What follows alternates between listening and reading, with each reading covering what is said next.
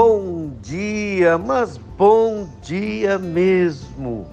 Mais um dia de fé, de graça, de esperança, vivendo a serenidade, com tranquilidade. Que o Senhor nos abençoe e nos dê a sua paz. Te convido para mais um encontro com Jesus. No Evangelho segundo Mateus, capítulo 6, versículo 30, está escrito: Ora, se Deus veste assim a erva do campo, que hoje existe e amanhã é lançada no fogo, quanto mais a vós outros, homens de pequena fé. O que o Senhor Jesus usou para medir os homens? Como ele aferiu a fé dos homens?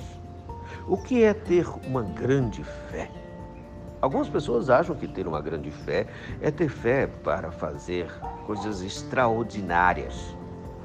Mas o Senhor Jesus está nesse texto mostrando que o que solapa a fé é a ansiedade. O que prejudica a fé é a preocupação. Então, uma pessoa que tem fé, ela vence a ansiedade.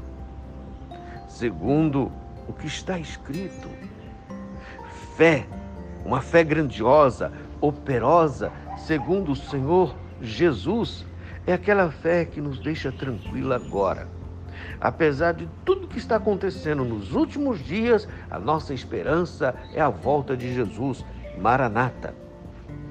Então, a nossa confiança é que se o Senhor Deus cuida da natureza, que passa, é breve, e a você, que se pela graça do Senhor foi salvo, pela graça do Senhor foi escolhido, redimido, santificado, viverá eternamente.